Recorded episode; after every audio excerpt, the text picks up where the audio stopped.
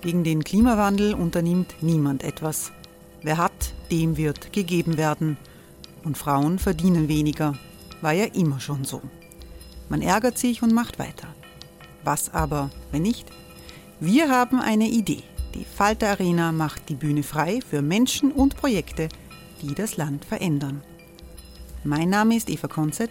Ich leite das Politikressort im Falter. Und am Sonntag, den 26. Mai, veranstalten wir im Wiener Stadtsaal die nächste Falter Arena. Mit dabei unter anderem der ehemalige Politiker und Neosänger Matthias Strolz, Theresa Imre von Markter, Sonja Jöchtel von Love Politics oder Kari Ochsner von Ochsner Wärmepumpen. Machen statt jammern. Wir schauen uns an, wie das funktionieren kann. Kommen auch Sie vorbei. Alle Informationen und Tickets finden Sie unter falter.at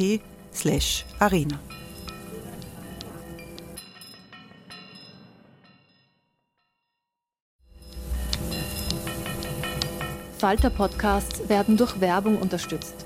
Das hilft bei der Finanzierung unseres journalistischen Angebots. Hereinspaziert durch unser Burgtor. Ob Burgherr, Ritterin, Stallbursche oder Gauklerin. Die Burg Liechtenstein in Maria Enzersdorf bei Wien lädt zu Erkundungen ein und weckt bei Groß und Klein die Abenteuerlust. Erbaut im Jahr 1130 ist die Burg bis heute zu 60 Prozent im Originalzustand erhalten. Waffenkammer, Turmzimmer und Ritterstube. Die Stammburg der Fürstenfamilie von und zu Liechtenstein bietet Einblicke in das Leben im Mittelalter. Besuchen Sie uns jetzt in der Erlebniswelt Burg Liechtenstein. Jeden Sonntag mit eigener Kinderführung. www.burgliechtenstein.eu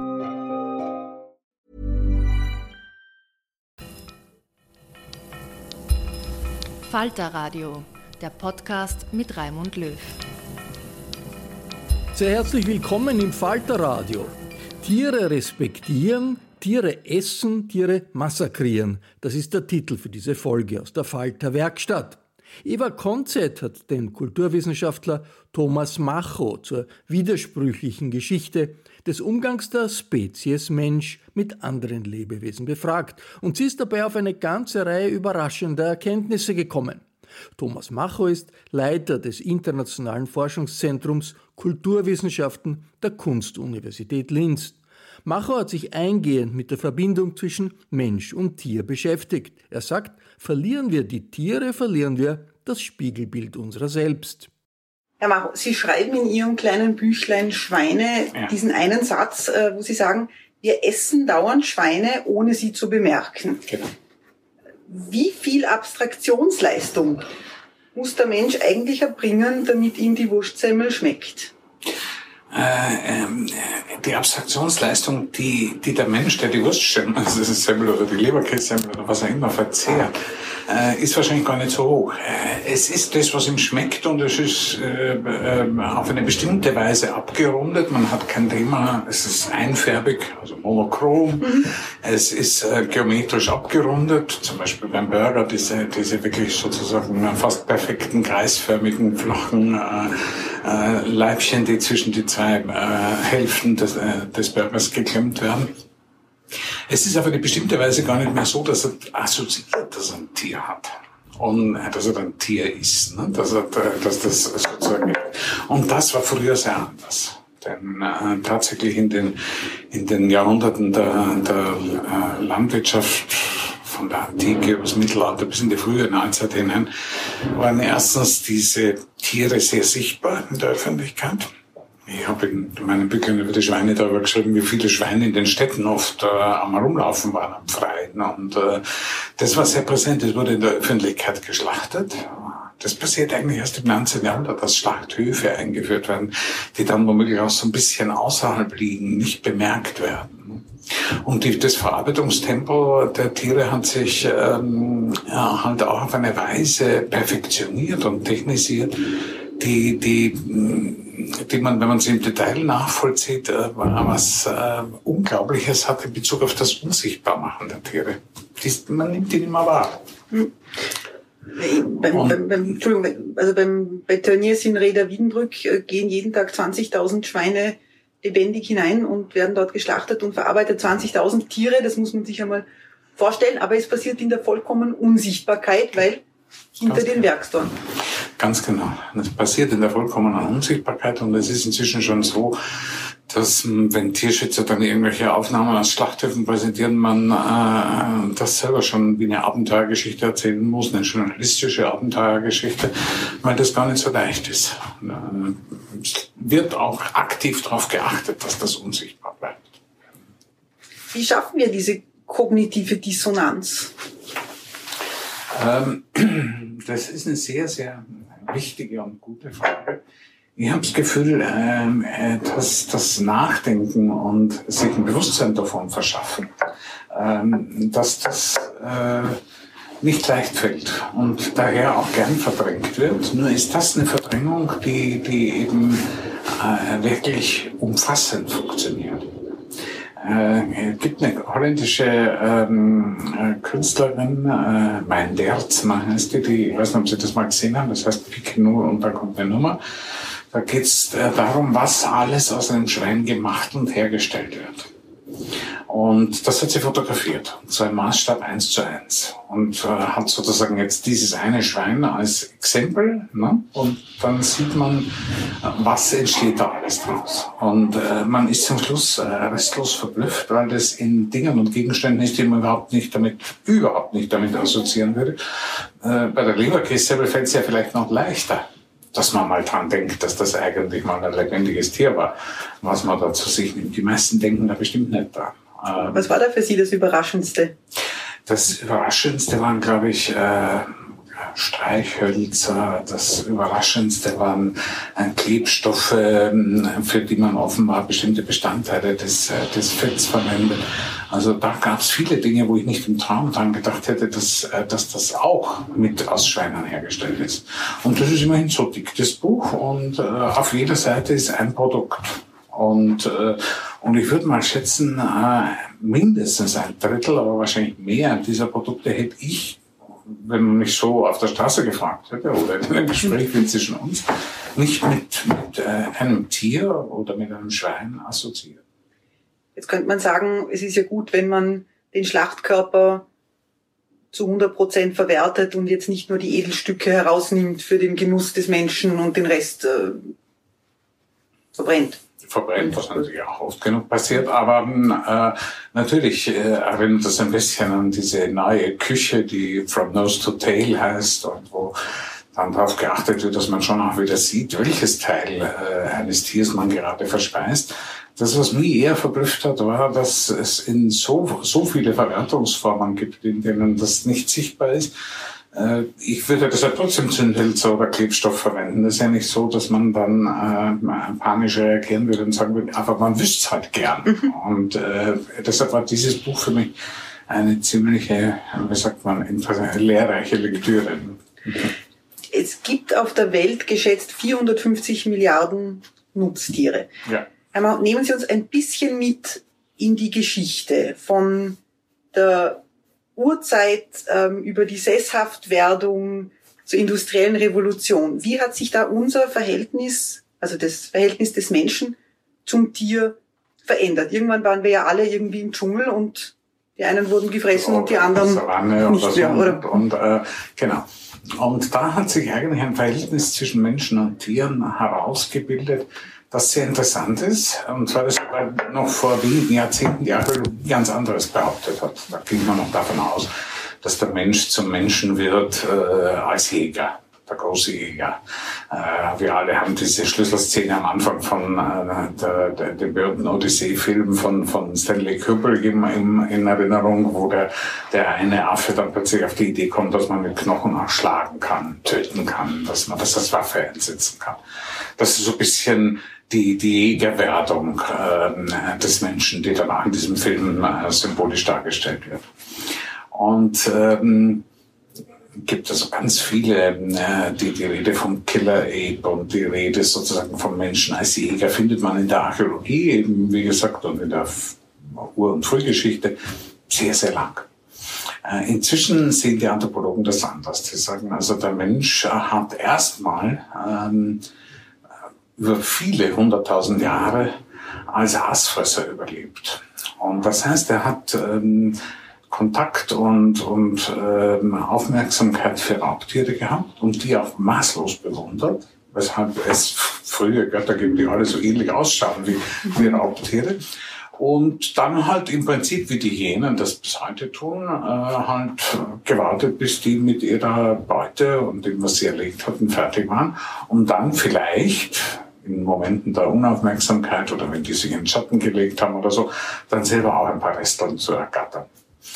Ähm, das, was im Englischen Scavenger heißt, also Aasfresser. Auch der, der Roberto Colasso hat in seinem neuen Buch über den himmlischen Jäger nicht nur einerseits die, diese ganzen Götter- und Jägermythen analysiert, wie sie noch bis in die griechische Antike hinein erzählt werden, sondern eben auch darauf hingewiesen, dass der Mensch sozusagen nicht als Jäger, sondern sozusagen als äh, Resteaufsammler, als Aasfresser ähm, sozusagen seine, seine Laufbahn beginnt und das ewig lang dauert, bis man auch überhaupt, äh, und das dann auch über Identifikation mit den Raubtieren, bis man es überhaupt schafft, ähm, äh, selber zum Jäger zu werden und Tiere zu jagen.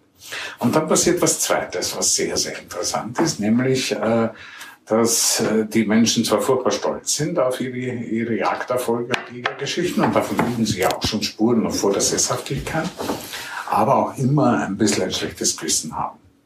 Also irgendwie auch das Gefühl haben, dass das nicht, da gibt's tolle Erzählungen, also zum Beispiel von den ähm, äh, eurasischen, sibirischen, zentralasiatischen Jägerkulturen, die Praktiken der Entschuldigung haben. Also die erlegen ein Tier und ähm, entschuldigen sich dann da bis hin zu einem Punkt, der uns äh, immer amüsiert, wenn wir darüber lesen, äh, bis zu dem, was Walter Burkhardt dann die Unschuldskomödien genannt hat, wo man dem Tier quasi versichert, ähm, so nach dem Motto, um Gottes Willen, was ist denn dir passiert und so, es hätte man nicht selber es gerade getötet. Ne? Äh, wir waren das aber nicht und äh, wo also so ein richtiger Entschuldungsvorgang und das Vorspielen, man sei nicht verantwortlich dafür spielt bis zu den äh, dunkleren Aspekten in der altvedischen Kultur, also im alten Indien, äh, wo es ganz offenbar äh, auch äh, komplexere Rituale gab, die auch so eine Art Übergang von der Jagd zum Opfer äh, ähm, äh, ausmachen, wo man dem Tier auch versichert hat, dass man in der anderen Welt ihm selbst zur Speise dienen wird. Und da habe ich mir schon gedacht, toll oder roh. Das ist ja doch eine ganz ordentliche Mitteilung, wenn man sagt, äh, es tut uns leid, aber wir werden es zurückgeben. Also wo plötzlich so ein, so ein Aspekt von Gabenökonomie hineinkommt, du hast uns dein Leben geschenkt, du wirst unser Leben auch bekommen. Ist jetzt, wenn man, wenn der Jäger heute im österreichischen Wald das Reh erlegt und ihm einen Tannenzweig in den Mund steckt, ist das so ein letzter Rest dessen oder ist das? das so letzte Spuren solcher, solcher, äh, solcher Rituale. Ja. Es gibt ja diese Erzählung, ähm, dass durch das Essen von Fleisch und durch das Kochen von Fleisch vor allem eine soziale Mitte entstanden ist. Der Kessel, um den sich dann die Menschen oder die, die Horde oder die Sippe versammelt und dass das quasi der Ursprung auch der Gesellschaft sei, weil auf einmal ähm, um diesen Kessel herum und um die Frage, wer das Fleisch essen darf zuerst und wer danach und so weiter, ähm, Hierarchien ausgetauscht worden sind und überhaupt einmal Hierarchien eingeführt worden sind. Das heißt also, sind wir, müssen wir dem, dem Tier danken, dass wir überhaupt soziale Wesen geworden sind? In gewisser Hinsicht ist es. Also die Regeln, nach denen zum Beispiel, also mich hat das mal sehr interessiert in Bezug auf die griechischen äh, Fleischopfer, die es ja nicht jeden Tag gab. Also was vielleicht am wichtigsten ist, man hat in diesen ganzen Kulturen, von denen wir jetzt reden, Fleisch, und das gilt für die Aasfresser ebenso wie dann allmählich für die erfolgreicheren Jäger und dann aber natürlich auch für die ersten Viehzüchter. Man hat Fleisch keineswegs jeden Tag gegessen. Das wäre aus vielen Gründen auch unsinnig gewesen.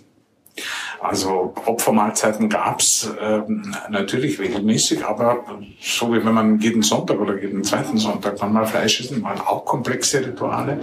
Äh, das Stieropfer im alten Athen etwa, die sogenannten Buffonien, das war ein komplizierter das wurde dann noch wie ein Gerichtsprozess äh, gehandelt. Ne? Da wurde das Tier gefragt, ob es einverstanden ist. Dann hat man es mit Wasser ähm, besprüht, damit es den Kopf sozusagen so bewegt, dass man das als Ja deuten kann.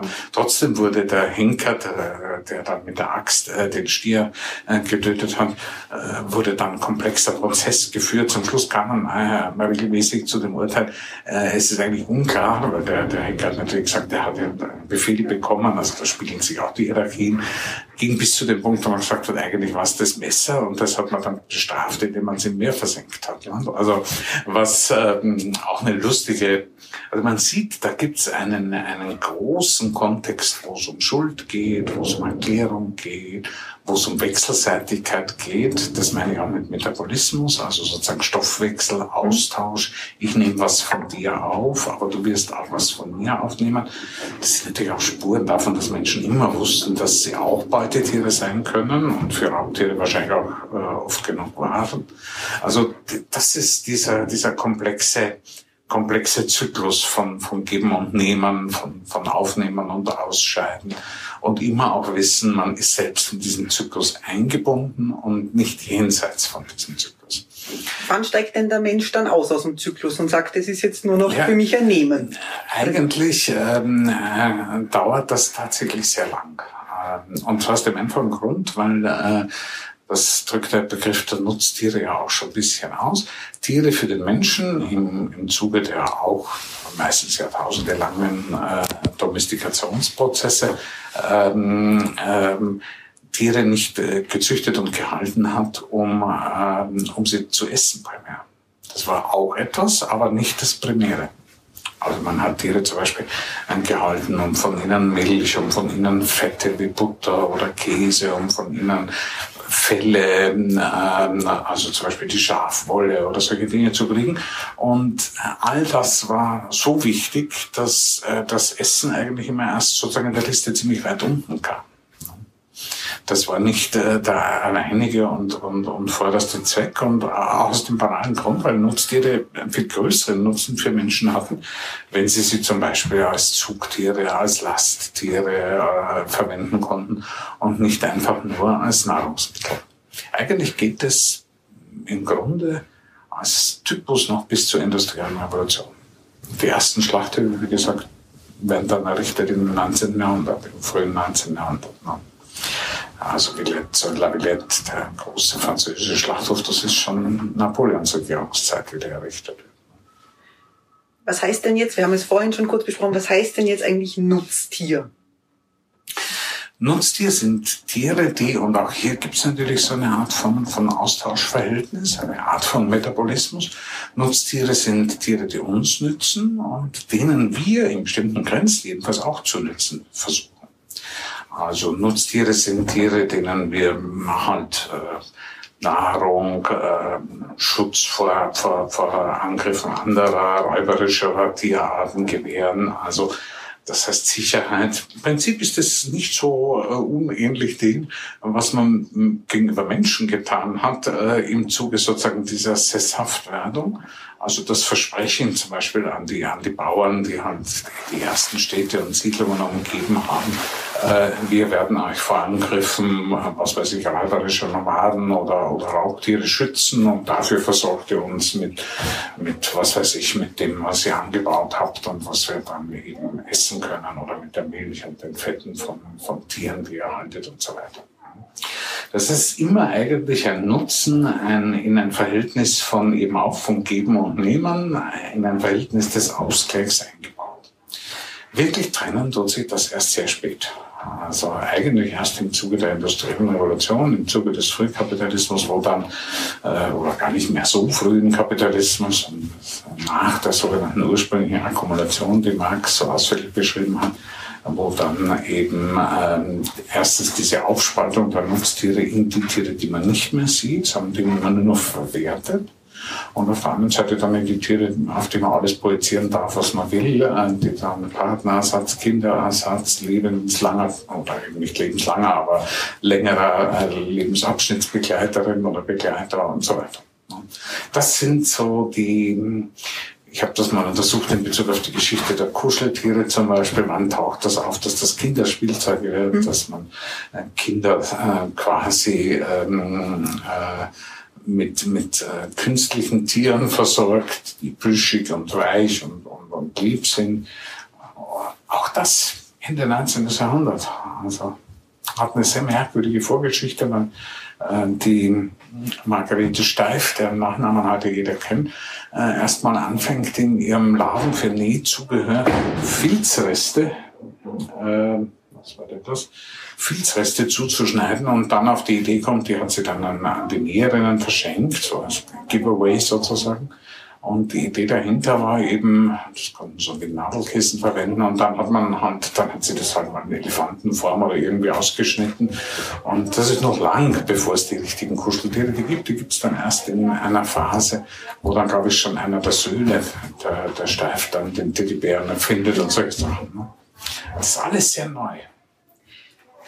Das 19. Jahrhundert, da kommt der der Schlachthof. Ähm, 19. Jahrhundert kommt der Schlachthof, kommt die Technisierung der Schlachtung und dann kommt natürlich, dann steht auch diese immer breiter werdende Palette von, von, von Nahrungsmitteln, die tierischen Ursprungs sind und trotzdem in keiner Form mehr ans Tier erinnern. Man kann ja, glaube ich, das zumindest das Jahr des, der Geburt der Massentierhaltung bestimmen mit 1923, beziehungsweise gibt es da diese Geschichte der einer Amerikanerin, die 50 ein Küken bestellt und 500 bekommt. Ähm, das ist ein Fehler und anstatt die 450 äh, Küken zurückzugeben, denkt sie sich, ach, ich ziehe die jetzt trotzdem aus, pfercht sie in einen Stall und ähm, zu ihrer großen Verwunderung überleben sie. Und dann muss sie sie schlachten und innerhalb weniger Jahre hat sie dann Zehntausende. Und das wird so ein bisschen, glaube ich, als ein, ein, ein erstes Beispiel von Massentierhaltung ja, das ist eigentlich ein späterer. Da gab es natürlich die großen Chicagoer Schlachthöfe, gab es zu der Zeit schon, wo die Eisenbahnen so gebaut wurden, dass man die Tiere lebend rein und, und in, in verarbeiteter Form raustransportieren könnte, wo, wo Upton Sinclair, das steht ja glaube ich in den 20er Jahren schon, den großen Roman der Jungle geschrieben hat, ganz andere Art von Dschungel als der, von dem wir vorhin geredet haben, ja, ähm, wo, wo eben die Zustände auch für die Menschen grausamen und grauenvollen Zustände des Schlachtes. Quality sleep is essential. That's why the Sleep Number Smart Bed is designed for your ever-evolving sleep needs. Need a bed that's firmer or softer on either side? Helps you sleep at a comfortable temperature? Sleep Number Smart Beds let you individualize your comfort so you sleep better together. JD Power ranks Sleep Number number 1 in customer satisfaction with mattresses purchased in-store. And now, save 50% on the Sleep Number limited edition Smart Bed for a limited time. For JD Power 2023 award information, visit jdpower.com/awards. Only at a Sleep Number store or sleepnumber.com. Wenn wir uns jetzt anschauen, mit welchen Termini wir eigentlich operieren. Wir sprechen von, von Nutztieren, wir sprechen von Schlachtvieh, wir sprechen von Intensivhaltung. Das sind eigentlich alles Euphorismen. Ja. Äh, halten wir die Realität gar nicht aus? Wir halten die Realität sehr schlecht aus. Und, äh, und es spricht viel dafür, dass sich unser Ernährungsverhalten ändern würde, in dem Augenblick gar nicht so sehr, indem wir ganz äh, darauf verzichten, tierische Produkte zu nehmen. Erstens ist das gar nicht leicht man würde dann irgendwann schon ziemlich, äh, ziemlich phobisch werden müssen, um das überhaupt noch, zwangsneurotisch, um das überhaupt noch bewältigen zu können.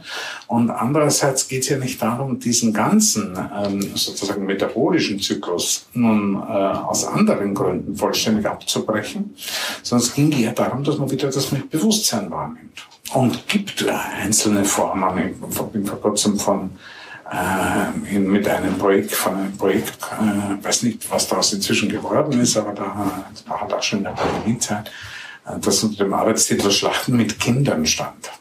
Und da wollten die gern eben gucken, was eigentlich passiert und wie man das machen kann, wenn man Kinder äh, langsam heranführt an die, an die Praxis der Tiertötung, äh, ich glaube, sie wollten es mit, mit, mit, mit Hühnern machen, die eh unter optimalen Bedingungen aufwachsen können, frei laufen dürfen. Da durfte jedes Kind dann, war so die Idee, einen Huhn sich aussuchen, betreuen, ihm Namen geben, sie immer wieder besuchen, reflektieren, zeichnen, was immer man halt will. Und irgendwann gab es auch den Moment der Tötung dieses Tiers. Und die Idee dahinter war, dass äh, wenn man solche Zyklen, solche Erfahrungswelten äh, Kindern wieder zugänglich macht, man eine Chance kriegt, dass wieder ein bewussterer Austausch, ein bewussteres Wahrnehmen, ein, ein äh, bewussteres Essen möglich wird. Was immer auch heißt, dass man dann sehr viel weniger Fleisch essen würde.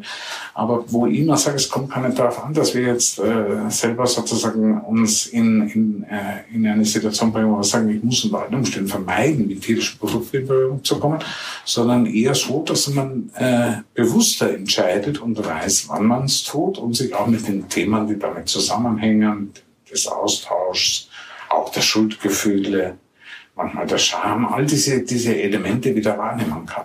Und das war ein bisschen die Idee bei den Kindern. Und ich weiß nicht, wie weit die inzwischen sind, weil, wie gesagt, das Projekt war. Und ich habe Geschichte, kenne Geschichten von, von, von äh, eben auf. Das sind dann nicht die große fleischverarbeitende Industrie in den, in den Schlachthöfen. Aber wo zum Beispiel dann die Idee aufgekommen ist, dass man Tiere halt äh, im Freien hält. Die sogenannte Weideschlachtung. Also das heißt, die Tiere werden auf der Weide getötet und äh, und es ist so, dass das nicht in dieser entsetzlich mechanisierten äh, Massenproduktion funktioniert. Und es gibt ein Bewusstsein dafür. Und ähm, oder mir, mir hat man mal erzählt, von, also ein befreundeter Gastronom hat mir mal erzählt von einem Galizierzüchter, den ich leider noch nicht kennengelernt habe, das sind Wollschweine, mhm. ähm, wo der hat die Auflage, der hält die auch im Freien und äh, der hat die Auflage eben ähm, an seine Kunden. Also erstens können Sie nur ein ganzes Tier kaufen. Sie kriegen es nicht zerkleinert, mundgerecht und äh, eben schon in die geometrischen Formen gepresst, die wir dann so gerne mögen. Also man kann nur ein ganzes und zweitens muss es selber töten, was, was ich schon anspruchsvoll finde, dass man dann sagt, okay, da ist der Schlachtschussapparat oder was auch immer und äh, so und so funktioniert das und geht das und kann dich schon unterstützen, aber du, du machst das. Es ist nicht etwas, was in einem, in einem Art Jenseits unseres Ernährungsverhaltens stattfindet, sondern es ist etwas, wo man dann auch weiß, okay, habe ich getan und ich äh, kann auch sozusagen ähm, äh, an das, was ich da getan habe, denken, auch wenn es mir schmeckt und ich das äh, dann gerne esse.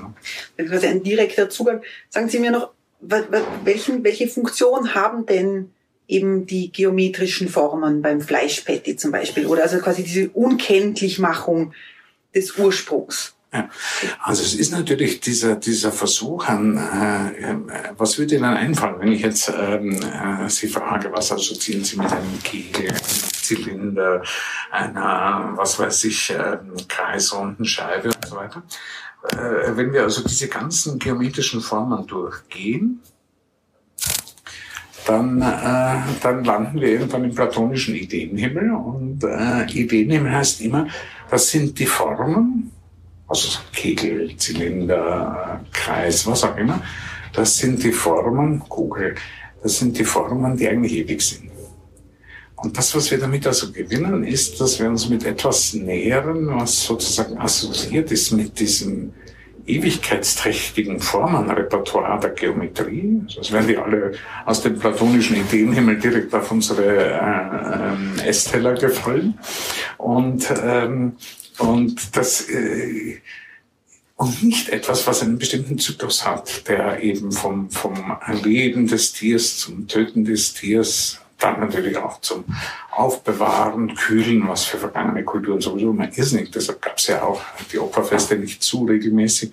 Und wenn, dann eben auch immer so, dass man natürlich versucht hat, möglichst alles zu verzehren. Und natürlich auch ein Aufteilungsproblem hatte. Ne? Also das haben Sie vorhin angesprochen. Das ist auch ein wichtiger Aspekt, dass man natürlich guckt, wie löst man dieses Teilungsproblem. Jetzt ist der Lebenszyklus von ganz vielen Nutztieren, die ja quasi jetzt maximal verwertet werden, sehr, sehr kurz, vor allem für die männlichen Tiere. Genau. Wir haben ein Tages, also die männlichen Küken werden ähm, sofort getötet. Ähm, Stierkälber von Milchrassen sind de facto für den Bauern eine Bürde, weil er damit nichts anfangen kann. Ähm, die werden verhungern teilweise oder werden auch getötet. Die Ferkel werden kastriert, damit sie keinen Ebergeruch entwickeln. Überrascht es Sie, mit welcher Leichtfertigkeit wir eigentlich Tiere zum, zu Abfall machen? Weil für diese für diese Milliarden, Millionen Tiere gibt es, die, die haben keine Funktion. Die sind Überschuss. Ja. Also äh, vollkommen richtig und ähm, äh, überraschend ist der falsche Begriff. Es erschüttert einen regelrecht. Also wenn man diese diese Praktiken wahrnimmt und sieht, dann ist man irgendwann sehr betroffen und hat das Gefühl, dieses ganze System funktioniert so nicht. Also das erzeugt äh, ungeheuren Abfall. Das sagt, ich meine, nur ganz kurz zum Geschlechterproblem, weil das ja auch ziemlich interessant ist. Das Problem hatten die ersten Viehzüchter natürlich auch. Also Kühe oder Stuten waren irrsinnig wertvoll. Hengsten und Hengste oder Stiere oder so brauchte man nicht so dringend in so großer Zahl. Deshalb gibt es ja auch merkwürdige, merkwürdige Zahlen. Äh, aus irgendwelchen Kriegszügen, was weiß ich, zwischen den alten Ägyptern und den Syrern und dann hat man einen Pferdeherr erbeutet, dann steht dazu im Nebensatz, äh, dass er da tolle, was weiß ich, 800 Stunden heimgeführt hat und drei Hengste und dann sagt sie, aha, was war eigentlich mit dieser Missbalance zwischen, zwischen männlichen und weiblichen Tieren? Die Antwort ist eigentlich sehr einfach, die, die, die Opfer waren eben nicht umsonst Stieropfer. Man hat keine Kühe geopfert, in der Regel. Und, äh, und man hat ähm, von daher dann im alten Ägypten zum Beispiel, Beispiel zu nehmen, das nicht im alten Griechenland regelrecht gesucht nach dem besonders schönen Stier, dem Apis-Stier, der dann sich in besonderer Weise als Opfertier eignete und so weiter. Das Problem gab es damals auch schon, aber es wurde halt anders gelöst. Nicht dadurch, dass man einfach gesagt hat, schmeiß mal weg. Kann man nicht brauchen, passt nicht. Also, und das noch dazu bei, bei einer Geschlechterverteilung, die halt wie immer um die 50-50 schwankt. Ne? Jetzt, äh, das, das in der, in der äh, Intensivhaltung, in der Massentierzucht, in der Art und Weise, wie wir Fleisch konsumieren, ist ja das Tier einfach zu einem Produktionsgut geworden, das man maximal ausbeuten kann und auch maximal ausbeutet. Wenn wir jetzt ganz kurz uns überlegen, ähm, also ich möchte kurz die Brücke schlagen zum Coronavirus und zu einer ganz anderen Frage, weil der deutsche Mediziner Christian Drosten gemeint hat, er hält es für sehr wahrscheinlich, dass der Ursprung irgendwo in der Pelztierzucht ähm, war. Das ist jetzt nicht bewiesen, aber er hält es für sehr wahrscheinlich. Ähm, man hat auch in, wir wissen, dass durch, äh, durch, durch die Einengung des Lebensraums und, und durch die Intensivhaltung wir eigentlich Seuchen den Boden bereiten. Ist genau. das jetzt, das war jetzt auch in der Corona-Zeit immer so eine Erklärung, die Natur schlägt zurück.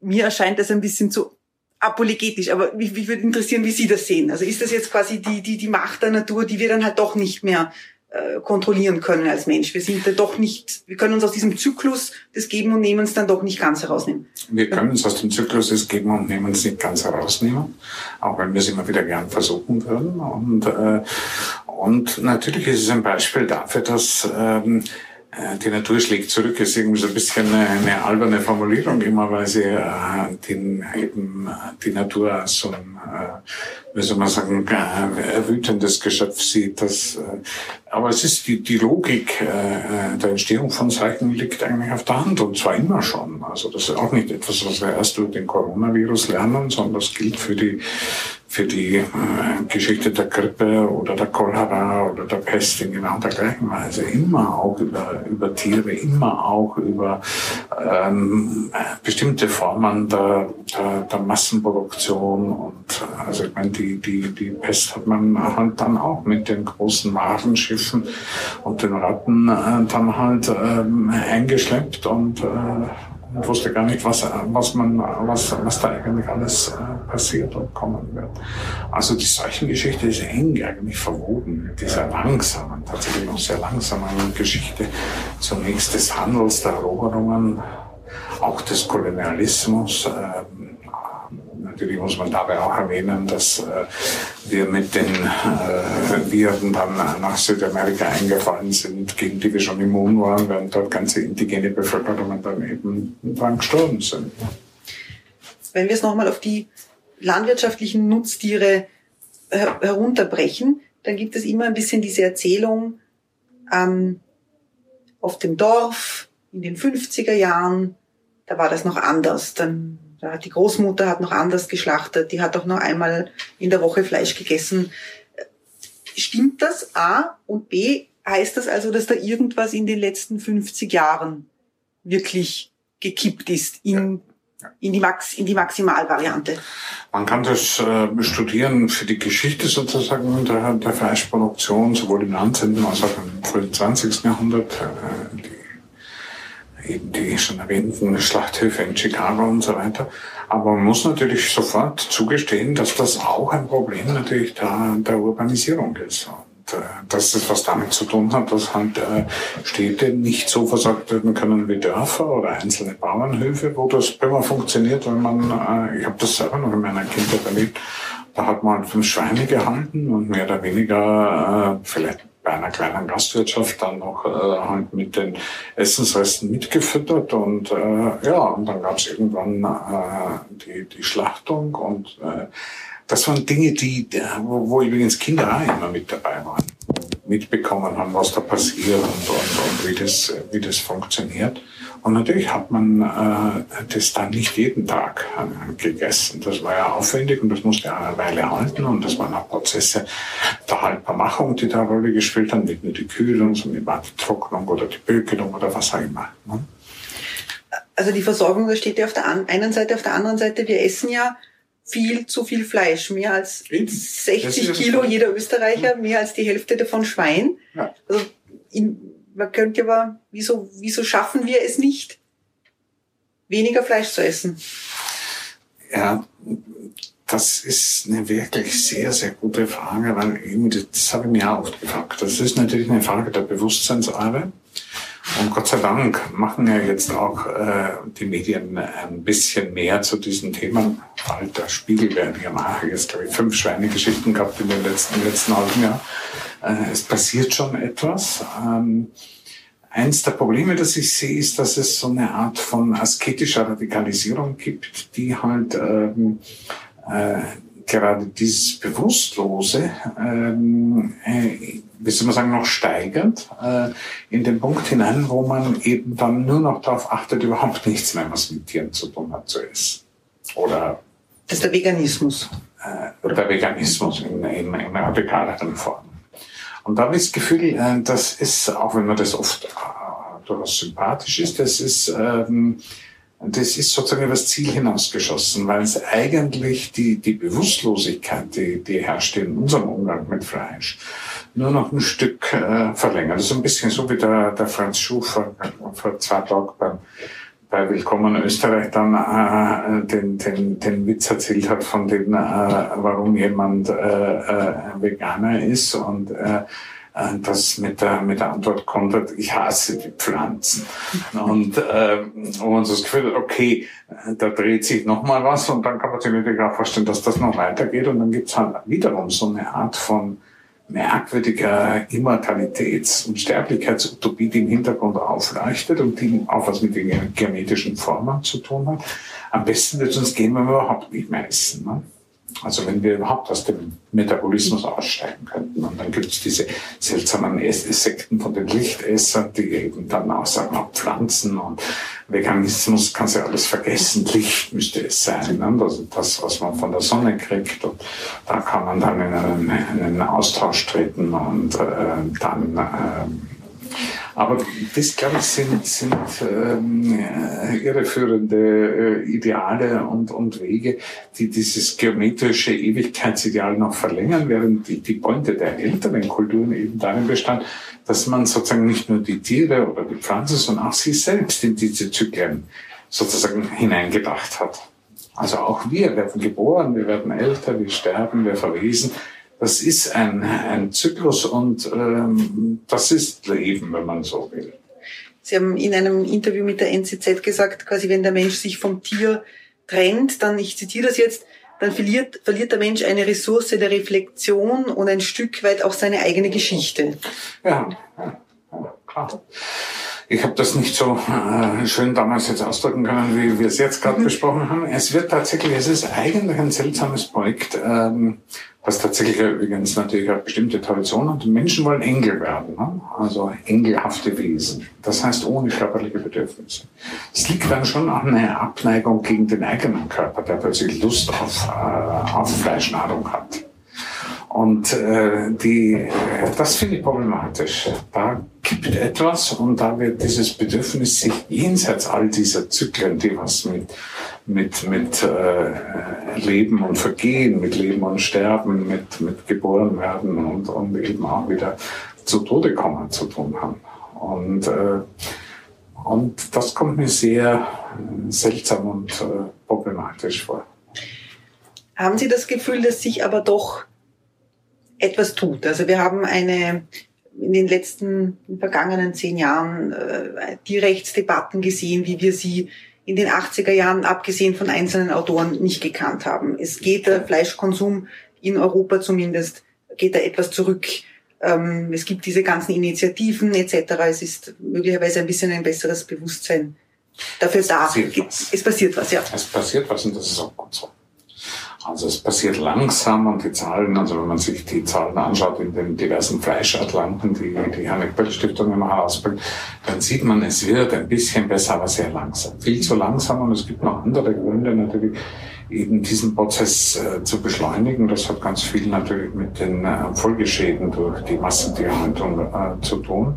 Also die Zahl, die Sie vorhin genannt haben, spricht ja für sich selbst. Also das ist einfach auch sozusagen für das, für das Leben auf diesem Planeten auf Dauer nicht zuträglich. Und auch da kommt, kommt dann so eine andere Seite in Sicht, wo man sagt, äh, es ist ja so, dass wir uns auch umbringen damit. Also wir entkommen dem Zyklus nicht. Wir sterben dann nur nicht mehr an Hunger und Unterernährung, sondern wie in früheren Kulturen, sondern an, an äh, schwerem Diabetes. Ne? Das sind halt so die Sachen, die der Yuval Harari in seinem Buch über den Homo Deus am Anfang beschreibt, wo er sagt, inzwischen ist Zucker viel gefährlicher als Schießpulver, weil äh, im Jahr äh, kommen, was weiß ich, ähm, äh, 150.000 Menschen durch Gewalt und Krieg zu, äh, zu Tode, also äh, häusliche Gewalt natürlich noch nicht mit eingerechnet, aber sagen wir durch kriegerische Gewalt.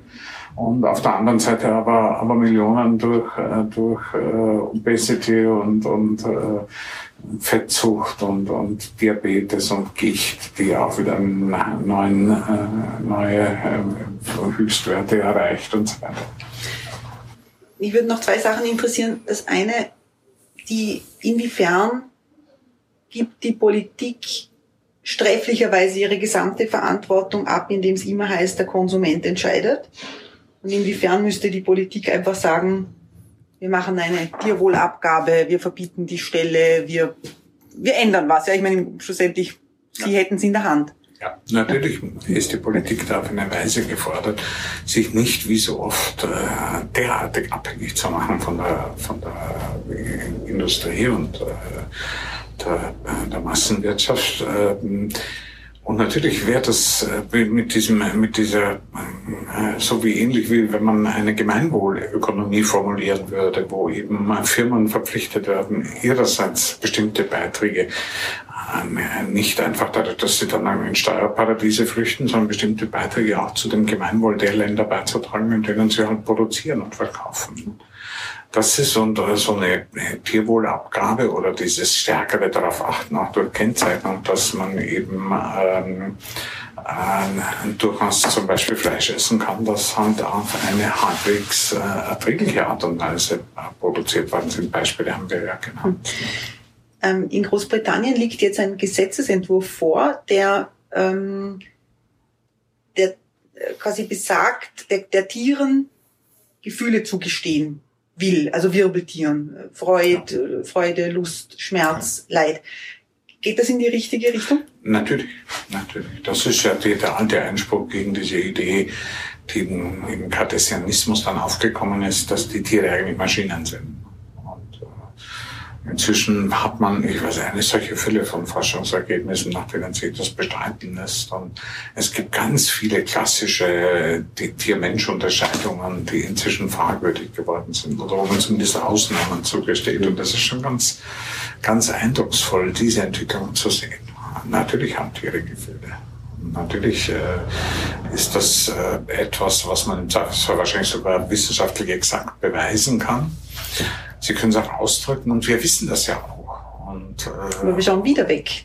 Und dann ist es irgendwie wieder weg und, und wird wieder vergessen. Und natürlich gibt es viele Tiere, wo wir nicht das Gefühl haben, äh, dass die auch Gefühle haben könnten. Also es ist halt viel leichter, das mit dem eigenen Haushund irgendwie äh, sozusagen sich empathisch zu fühlen oder oder ein bisschen komplizierter bei Fischen zum Beispiel, obwohl man inzwischen auch über die Intelligenz der Fische täglich Neues lernt und auch weiß, dass diese Züchterei da eben nicht äh, besonders äh, klug ist. Ne?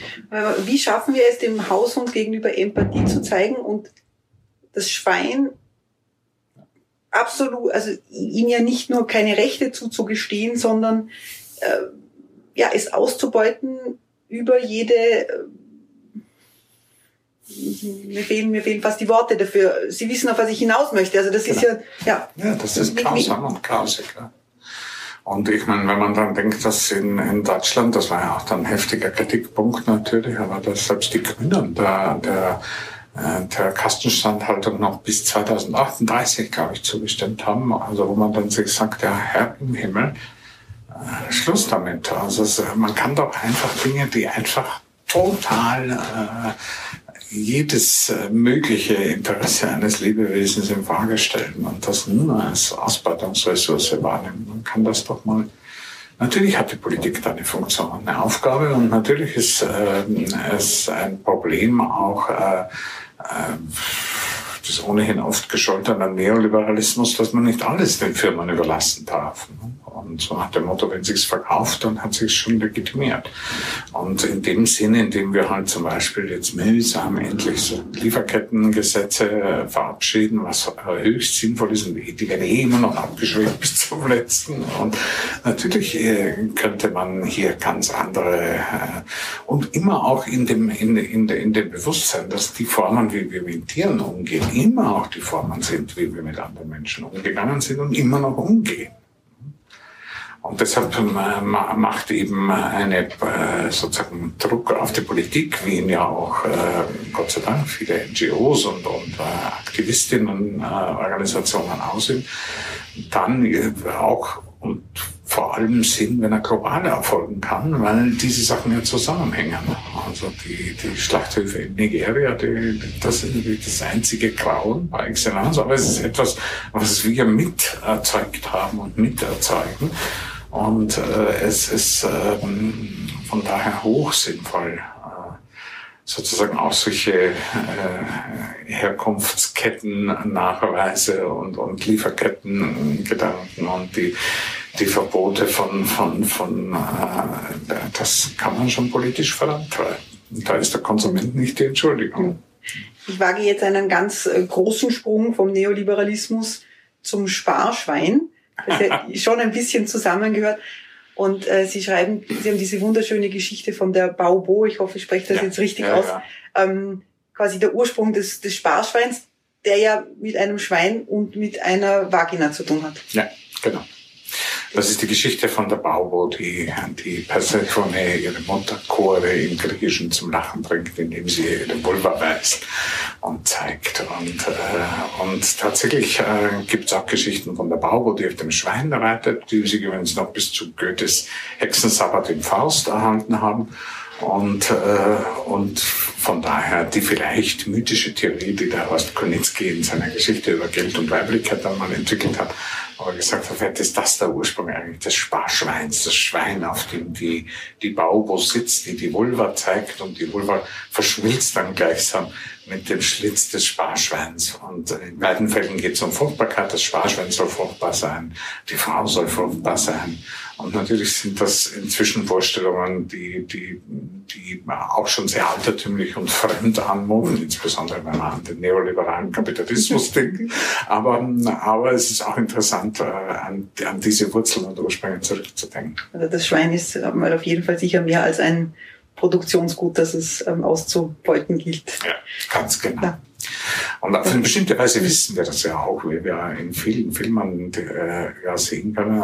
Das ist ja diese, Sie haben vorhin von kognitiver Dissonanz gesprochen, das ist ja der Gipfel dieser äh, Dissonanz, dass man ja äh, genauso gut am Abend noch ein Schweinebraten isst und sich dann äh, irgendwie zu vergnügen an einem Film wie, wie halt, was weiß ich, Schweinchen Babe oder irgendwas, wo man dann den süßen, süßen, süßen kleinen äh, äh, Schweinchen äh, zusehen darf, die dann auch noch so nett plaudern und, äh, und da besteht kein, keine Transmission dazwischen und da gibt es keinen Zusammenhang.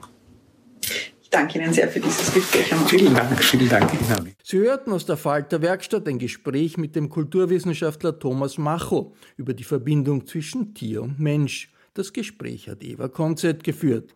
Ich verabschiede mich von allen, die uns auf UKW hören, im Freirad Tirol und auf Radio Agora in Kärnten.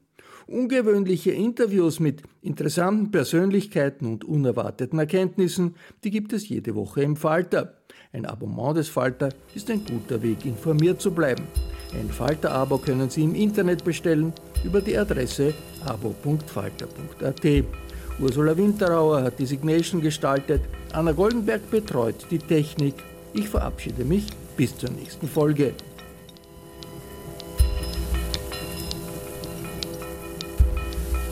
Sie hörten das Falterradio, den Podcast mit Raimund Löw.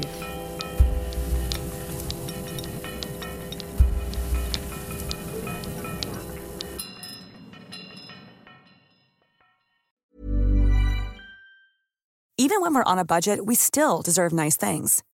Quince is a place to scoop up stunning high-end goods for 50 to 80% less than similar brands. They have buttery soft cashmere sweaters starting at $50 luxurious Italian leather bags, and so much more. Plus, Quince only works with factories that use safe, ethical, and responsible manufacturing. Get the high-end goods you'll love without the high price tag with Quince.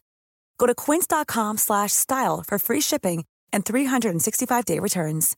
Imagine the softest sheets you've ever felt. Now imagine them getting even softer over time. That's what you'll feel with Bowl and Branch's organic cotton sheets. In a recent customer survey, 96% replied that Bowl and Branch sheets get softer with every wash. Start getting your best night's sleep in these sheets that get softer and softer for years to come. Try their sheets with a 30-night guarantee. Plus, get 15% off your first order at bowlandbranch.com. Code BUTTERY. Exclusions apply. See site for details.